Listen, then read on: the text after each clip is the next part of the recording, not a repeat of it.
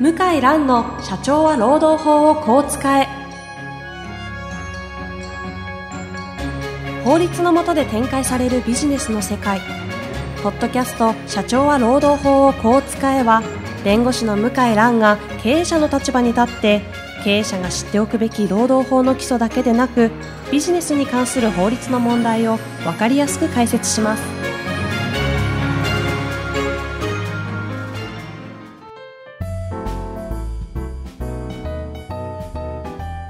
こんにちは、ナビゲーターの遠藤和樹です。向井蘭の社長は労働法をこう使え。向井さん、本日もよろしくお願いいたします。よろしくお願いします。今日はあのですね、前回に引き続きまして、えー向井さんの方にちょっとテーマを用意していただいたんですけども、教えていただいてもよろしいはいでしょうか？。えー、最近、まあこの1、2年ですね、はい。多いのが、まあ機密情報の持ち出しと、うんうん。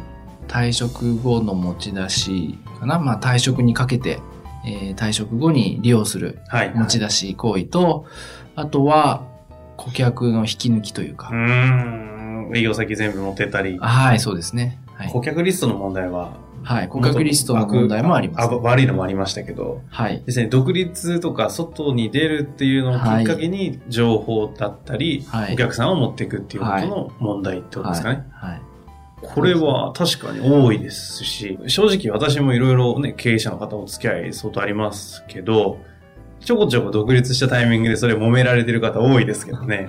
そうですね。だ今経営者になってる方も、もともとは給料もらって働いてる方がええほとんどですから、は独立するタイミングで、前の会社の、まあ、お客様から新しくまた仕事をいただくとか、うんまあ、十分あると思うんですよね。うんはい。まあ、それで経済が活性化していくわけですから、ええはい。当然それは予定されてることだと思うんですけども、まあ、雇ってる経営者側からすれば、顧客はもちろん財産ですから、うんそれを勝手にまあ、持ち逃げ取られたと。そうですね。そう思うのは普通だと思いますね。はい、そう思います。で、えーまあ、よく相談を、まあ、受けます。なるほどえー顧客名簿を持って、えーその顧客名簿を使って、もうどんどん営業してると。止められないかと。その問い合わせやっぱ多いんですか？多いです。よ。まあ、まあ、全体から言ったらそれはそんな多くないですけど、まあ、年々増えてる感じですね。ちなみにちょっとあの、陰湿な質問なんですけど、はい一方で、その逆側の社社長とか経営者の方、昔のお世話になった人かあら、ーそこやられたら言われてんだけど、どうにかなんないんですかね？っていうのも、それぞれ悩み抱えてるわけじゃないですか。はい、はい。それで言うと、やっぱ、もともと、その、なんですか、事業主がだった側はいからの相談が多い。私の場合は圧倒的にそうですね。なるほどあの、顧客名簿持ち出して、えーこういう企業しようとしてるんですっていう相談は、ないですね。うーん。なぜかな？なぜかわかりませんが、はい。ないですね。そうなると、その勝手にやってる彼らをどうすればいいのといいいう相談が来るわけですね。はい、そうですね。これは、いやでもよく聞きますけど、実際の解決って聞いたことないかもしれないですね。あの、大企業の事例とかですね、まあ本当に企業の機密情報を厳重に管理していて、はいで財産的価値もまあ認められる特許情報とかですね。あれを盗んだ場合は、まあ本当に懲役刑をを課している場合もあると思いますね。うん。あある、厳しいですね。本当に技術とか。そうですね。ええ。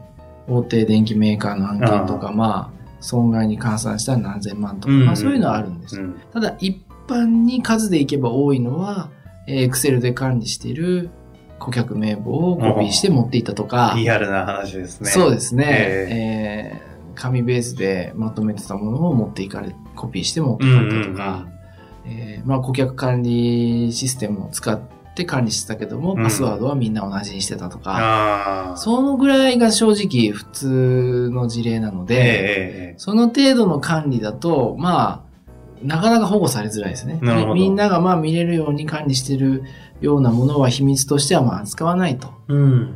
誰でも見れるんだから。あそうなると顧客名簿を勝手に、はい。なんていうんですか、その、あの、例えばコピーして持ってたとしても、まあそれはなかなか、えー、訴えたりする、止めたりすることは難しいですね。あ、そうなんですか。はい。機密情報の侵害みたいなことにはなりになくい。りにくいですね。へえ。で、あともう一つは、顧客名簿を持ち出したとしても、それを取引に結びつけられるかは、お客さんと持ち出した側の人の、まあ、力量によりますよね。確かに関係性だったりね。はい。あの、全然信用されてない方はいが、はい。持ち出して電話したって相手にされないですよ。うん。相手にされて、例えば契約を、こう、まあ、移すことができるとすれば、まあ、それはやっぱり持ち出した側、の実力では。実力でもあるし、うんえーお客さんが、まあ、あえて信用して、契約を変えるわけだから、まあ、自由競争といえば競争ですよね。どちらか選ぶか。確かに。お客さんが選んでるわけですから。確かに。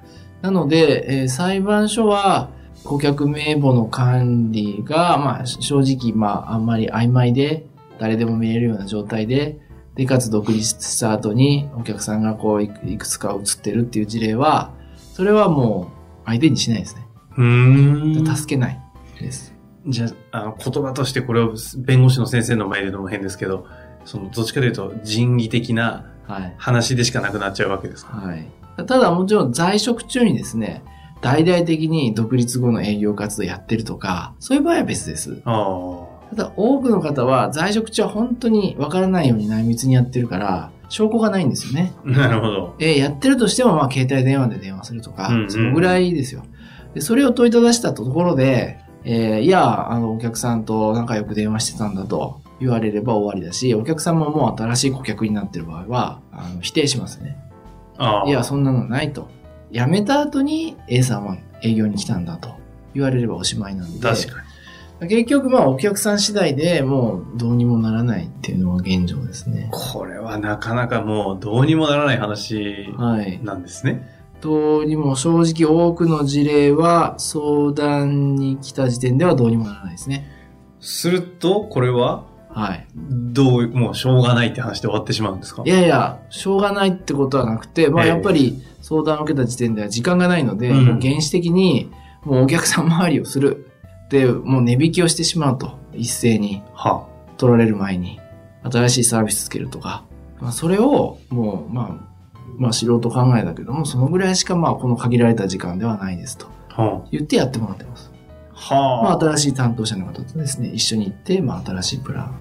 じゃあもう完全にその対顧客を例えば、ま持ち出したというふうに表現がいいのかわかりませんが、持ち出して、例えば営業活動した人というのは、単なる市場上の、あの、コンペティターとして勝負しましょうってだけはいの中で勝負するしかないっていうことはい、ですよね。そうです。ね。そうですね。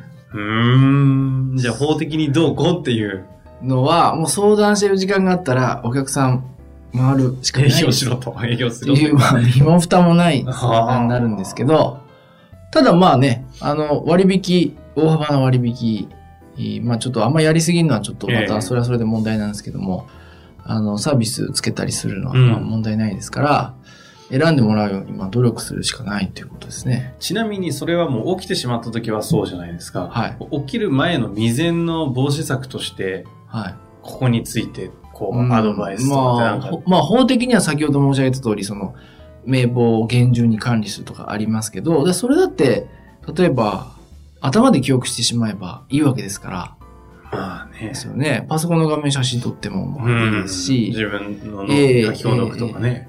だから要はまあ、独立して辞めたくないような仕組みを作るかですよね。もう、完全に、ああええ社内独立みたいなはい感じで。はいはい。のれん制度たいにするとか。だから弁護士事務所なんかそういうところがうん。ありますので、うん結局弁護士事務所も簡単にまあ、あの、元手がいりませんので、うん設備投資も、うん。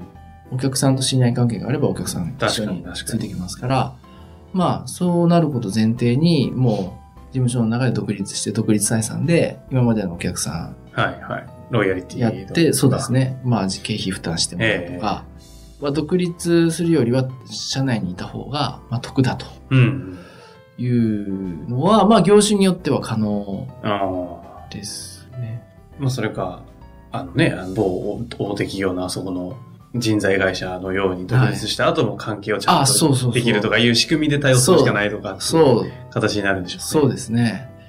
ある程度もう、不可避なので、深いね、そうですね。ええもうそれ前提にビジネスを、なるほど。ええだから、もう絶対ダメだと、これはもう全部うちの会社のもんだっていうのは、まあそれはその通りなんですけど、現実的に起きちゃう人をや例えば雇うことですね。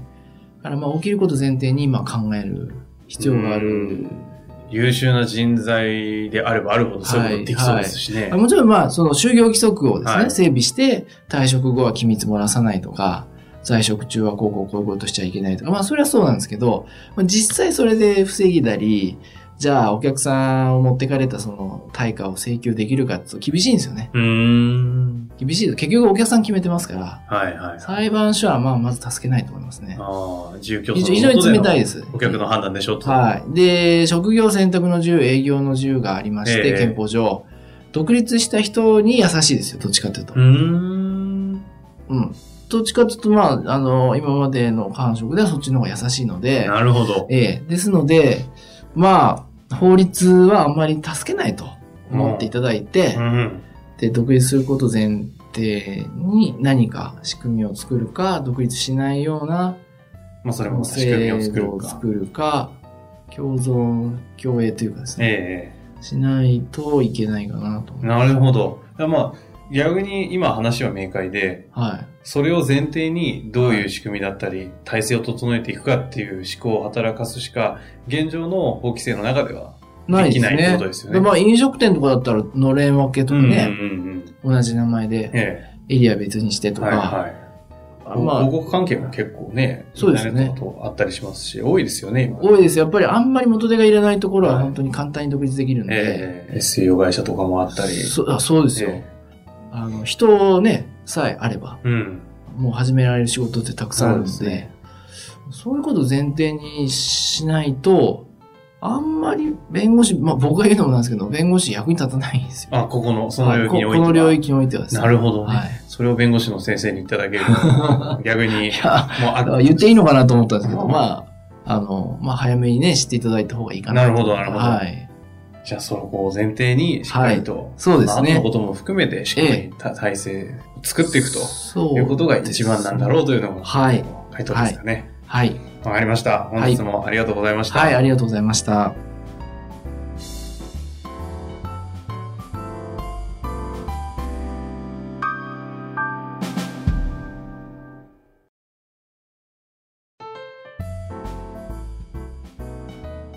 今回、ドキャストの社長は労働法をこう使えの中からですね、えー皆様のリスナーの方々にお知らせがあるんですよね。はい。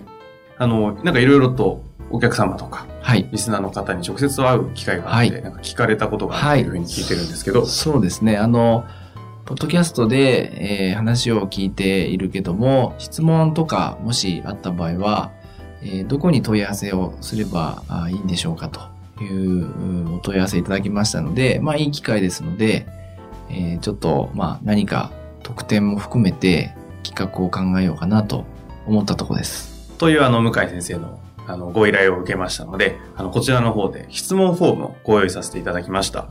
で、あの、今回は、えっ、と、質問をいただいた方の中から、向井先生の方から、今回抽選でですかね、えー3名の方に、向井先生の直筆のサインをいただいて、3名の方に、えープレゼントしたいと思っております。はい。で、質問フォームなんですけれども、えー向井先生のホームページ、検索は、向井蘭、ロームネット、向井蘭、ロームネットで検索していただくと、えー向井先生のホームページに飛びます。そちらの方の、えー中央のところがですね、ポッドキャストのバナーがありますので、そちらに、えー質問を送っていただけましたら、こちら事務局の方から、えー抽選当たった方にのみですね、書籍のプレゼントの抽選当たりましたという情報をお送りして、プレゼントを差し上げたいというふうに考えております。どんな質問が欲しいとか特にありますかね？いや、特に、あの、もうマニアックなものでも全然問題ありませんので、ぜひあのね、その専門家の社労士の先生だったりも、あの、全く問題ないというふうに考えているいるようですので、まあマニアックな質問から本当に、そんなこと聞いていいのかなみたいな質問まで、はいぜひあの質問、お問い合わせいただけたらと思います。はい。以上です。はい。